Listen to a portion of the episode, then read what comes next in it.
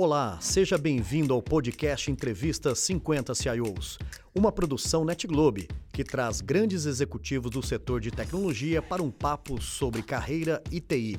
Eu sou Renato Batista, fundador e CEO da NetGlobe.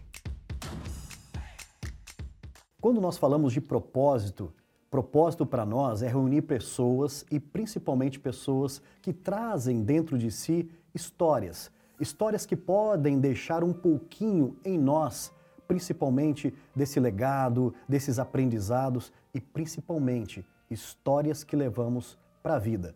Esse é o grande objetivo do programa Entrevista 50 CIOs e do livro Por Trás da TI. Ricardo Ribeiro, meu querido amigo, seja muito bem-vindo. Um prazer poder dividir esse programa junto com você. Para mim é uma honra estar aqui.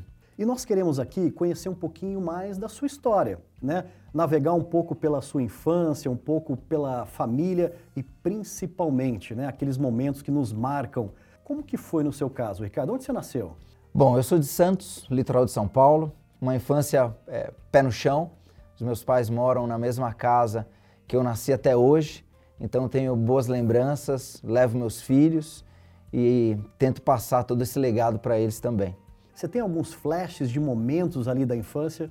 Antes do almoço eu estava indo comprar é, bombinha de salão e aquelas bexiguinhas que chamam bambucha de água. E eu lembro que eu cheguei em casa todo contente num sábado e eu comecei a contar é, quanto que eu tinha comprado e assim por diante e veio a mais no saquinho, né? E eu espontaneamente, uma criança, eu deveria ter ali uns sete anos mais ou menos, eu falei, nossa, veio a mais, o que, que eu vou fazer com isso? E no final das contas, é, os meus pais falaram, nossa, que interessante, você foi lá sozinho, já fez, é, já, já, já tá um pouco mais independente, é, mas tem uma observação aqui, que tem produtos dentro desse saquinho que não são seus. Como não são meus? Eu fui lá, comprei? Não, tem a mais. E se tem a mais, a gente termina o almoço e você vai lá devolver.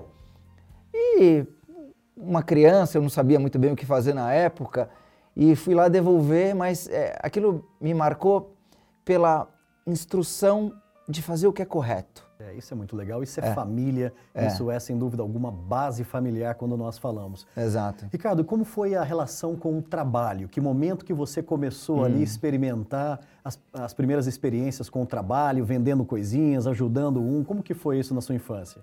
Eu fui na casa de um primo, meu, um pouco mais velho, e ele estava com um aparelho na mão, ligado a uma televisão. E era um computador. E ele chamou, ah, isso é um computador, um TK-82. Oh. Aquilo me chamou a atenção. Uh, eu falei, o que, que você faz com isso? Ah, eu codifico, eu crio coisas. Mas o que você cria? E eu lembro que aquilo ficou na minha cabeça.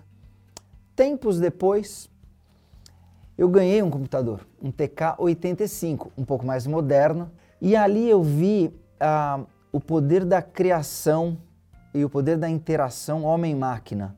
Eu não tinha muita noção de como eram as fábricas, as automações, eh, a, a revolução industrial, mas aquilo me chamou muito a atenção. Então, através da sua capacidade intelectual, você poderia passar comandos para uma máquina e esses comandos eles poderiam ser úteis.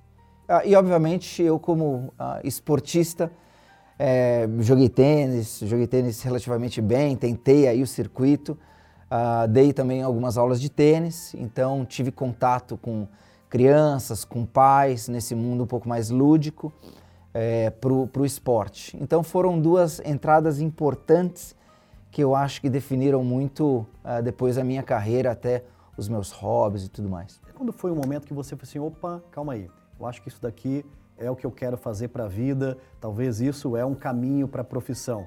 Foram alguns momentos. Eu acho que o primeiro foi um curso que eu fiz de programação, que era um curso é, é, extracurrículo, e esse curso extracurricular de uma codificação, para mim, eu acho que foi um marco que eu gostei do que eu aprendi ah, e via naquilo uma absolutamente uma, uma evolução.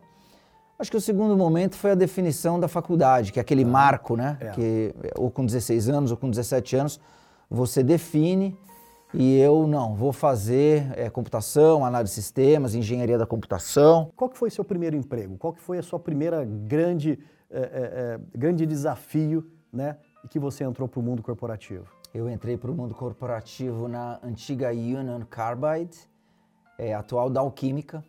É, e eu lembro na época, ficava ali em Cubatão, é, e eu via na faculdade todas as possibilidades de estágio. E eu queria todas ali, né? É, e aí nessa, ah, muito interessante, uma empresa americana, eu sempre me identifiquei muito. Fiquei um ano e aí eu entrei no programa de trainees da Price Waterhouse de consultoria. Ah, e para mim ali foi é, MBA, pós-graduação, doutorado. É. E, sou, e sou muito grato a ter ah, entrado num programa de trainee com muita diversidade na época. E como que foi essa sua decisão de investir uma carreira realmente numa empresa global? É, quando eu comecei a conversar é, com a Nestlé, né, a grande gigante aí de bens de consumo, é, eles estavam num momento muito interessante. O que me, mais me chamou a atenção foi exatamente o que você falou. Era um programa global. Uh, e, obviamente, eu acho muito que querer é poder. Né? Hoje em dia a gente vê as pessoas uh, de origem super humilde se formando em Harvard. É, então hoje a tecnologia ela proporciona esse tipo de coisa. Eu sempre tive esse, esse ímpeto. É, nossa, uma empresa global, que interessante isso, um programa global. E a necessidade que eles tinham era justamente essa diversidade de uma consultoria uh, aliada à experiência da implementação de ERP dentro de uma indústria raiz. Uh, e aí casou, isso foi uma coisa planejada, Ricardo? Ficar 18 anos numa empresa para poder conhecer 20 países e chegar como número um né, de uma operação tão grande que a Nestlé tem no Brasil, né? Uh, ou isso foi a paixão que foi acontecendo, o fit com a companhia? Comenta um pouquinho é, isso. Foi, acho que foi mais acontecendo. É? é acho que foi mais acontecendo. É, primeira coisa, eu sempre fiquei com olho no peixe, olho no gato. O que, que eu quero dizer com isso? Eu vi as oportunidades dentro da companhia uh, e, eu, e eu sempre fiz é, cursos e treinamentos para estar mais atualizado. E eu via que a companhia também ficava e ela dava oportunidade para que todas essas tecnologias sejam mais consolidadas, sejam da moda, vinha trazendo, não talvez na velocidade que a gente gostaria, eu acho que essa ansiedade a gente tem que segurar um pouquinho e talvez dar tempo ao tempo. E dando esse tempo ao tempo, é, as coisas foram acontecendo.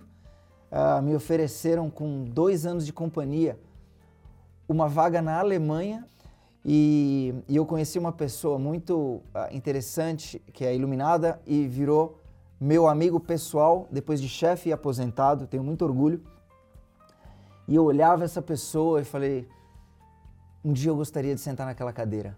E sentou e, naquela cadeira? E sentei na cadeira, foi um prazer. é, um pouco espinhuda uh, no início, mas obviamente eu acho que se não tem desafio, eu acho que não te leva além. É, e zona de conforto está bem longe das minhas características. Tinha que vir de você mesmo, uma pessoa extremamente diferente, né, para que fizesse sentido esse novo passo. Como que foi isso para você? Quando eu comecei a olhar para fora, eu falei assim, nossa, tem tanta coisa interessante aqui. Uh, e quando eu vi é, um, uma determinada missão de ajudar o mundo a produzir os alimentos de que precisa, isso me pegou. Para mim, eu vou aceitar esse desafio Uau. de criar uma área de transformação digital dentro de uma empresa tradicional, dentro de uma empresa clássica que está dando os votos de confiança para os seus colaboradores, para o mercado, para os seus acionistas dentro da Bolsa de Nova York, dizendo: estou criando uma área porque eu aposto nisso. Então, a empresa já estava dando o patrocínio, os stakeholders já tinham comprado. Eu falei: eu vou nesse desafio uh, e vou fazer o meu melhor para poder ajudar o mundo a produzir os alimentos que precisa. Muito legal. E esse, isso, e esse propósito não tem preço e eu vejo no brilho dos seus olhos o quanto que isso é verdade e é. o quanto que você está feliz, né, é. trabalhando nesse propósito. Tenho que agradecer também as pessoas que acreditaram e estão comigo nessa, é, obviamente não só os stakeholders, mas as nove pessoas que a gente está convivendo nesse primeiro ano e meio e já tivemos alguns resultados bastante interessantes de chegar no produtor ou de chegar até ali na parte de mineração. Ricardo, olhando a sua carreira, né, eu tenho certeza que para construir uma carreira como a sua, você teve inúmeros momentos que você teve que parar né, e, e tomar decisões. Aí você chega numa encruzilhada e que tem, olha, para cá você vai né, possivelmente degustar e, e, presenciar isso, e daqui uhum. você tem um outro caminho. Durante a trajetória profissional, você se, se viu em momentos como esse né? E qual foi o resultado de uma escolha como essa também? Veio na minha cabeça um projeto uh, de regionalização da parte de infraestrutura uh, na empresa de bens de consumo. É, eu fui convidado para ser o gerente desse projeto, América Latina, e dentro desse projeto a gente fez um desenho futuro que, obviamente, cada país tinha a sua parte de infraestrutura e a gente ia regionalizar isso para um país só. O que é que significa? Os países tinham as suas equipes de rede, de infraestrutura, de servidores, de workstation, ainda não tinha todo esse aparato de telecomunicações, mas enfim, toda essa parte de infraestrutura, a gente tinha que montar um novo modelo de negócio dessa parte de regionalização. Quando eu vi isso, eh, a gente tinha aproximadamente ali 800 pessoas que cuidavam de todo esse aparato na América Latina e o desenho futuro deveria ter ali umas 250, 300 pessoas. O que, que significa isso? Impacto direto nas pessoas, impacto direto nas carreiras, impacto direto nas famílias, nos filhos. Uma das decisões que eu tive que tomar foi a minha área atual ela não vai existir. Vocês contem comigo para tocar esse projeto de 18 meses e depois desses 18 meses, está na mão da companhia decidir o meu futuro. Porque eu não poderia ser privilegiado porque eu estava com o projeto absolutamente na mão. Então eu poderia desenhar uma organização competitiva, regional e induzir o profissional a uma determinada posição para ter uma garantia de emprego, para ter uma garantia de futuro, alguma coisa assim. Então ali foi uma decisão absolutamente espontânea. É, a gente conversa muito, né? Que eu sempre tenho esse pacto com a transparência, o pacto com a verdade. Sim. Mas as pessoas olhavam para mim e diariamente as pessoas ligavam e falavam: o que vai acontecer comigo? E, e, me ligavam do Panamá, me ligavam do Chile, me ligavam da Argentina. Eu falei assim: eu não sei. Inclusive comigo, eu não sei. Ah, não é possível. Eu falei assim: não, é possível. Você pode olhar e aí uma das primeiras coisas foi aumentar a comunicação ao máximo para dar transparência para as pessoas e mostrar como é que seria o modus operandi futuro. E quando nós olhávamos o modus operandi futuro, a minha área original, ela não existia. E as pessoas falaram, mas como você fez isso com você mesmo? Né? Eu falei assim, não, nós estamos aqui absolutamente no mesmo barco. Eu sou o gerente do projeto, mas o futuro da organização vai ser o melhor para a organização. Uh, e no final das contas, eu lembro como se fosse hoje, é, eu estava no Chile uh, e terminando uma determinada reunião e eu lembro que os chefões lá da Suíça me chamaram e falaram, olha, eu acho que o projeto está é, indo muito bem, a gente vai conseguir atingir os resultados é, e a gente percebeu que você não fez nada para se uh, auto, autopromover. É, enfim, é, as coisas acabaram surgindo de uma forma natural. Então, acho que quando você faz o seu trabalho sério, você faz o seu trabalho honesto, seja você o tempo inteiro, faça as coisas corretas. Então, voltando um pouco no início, devolver as bombinhas, as bambuchas ali para a mercearia. Quando a gente faz as coisas certas, as portas se abrem. Parabéns, assim, emocionante. Eu acho que a gente ganha com essa entrevista uh, essa fala do Ricardo uh, que, que me deixa assim emocionado.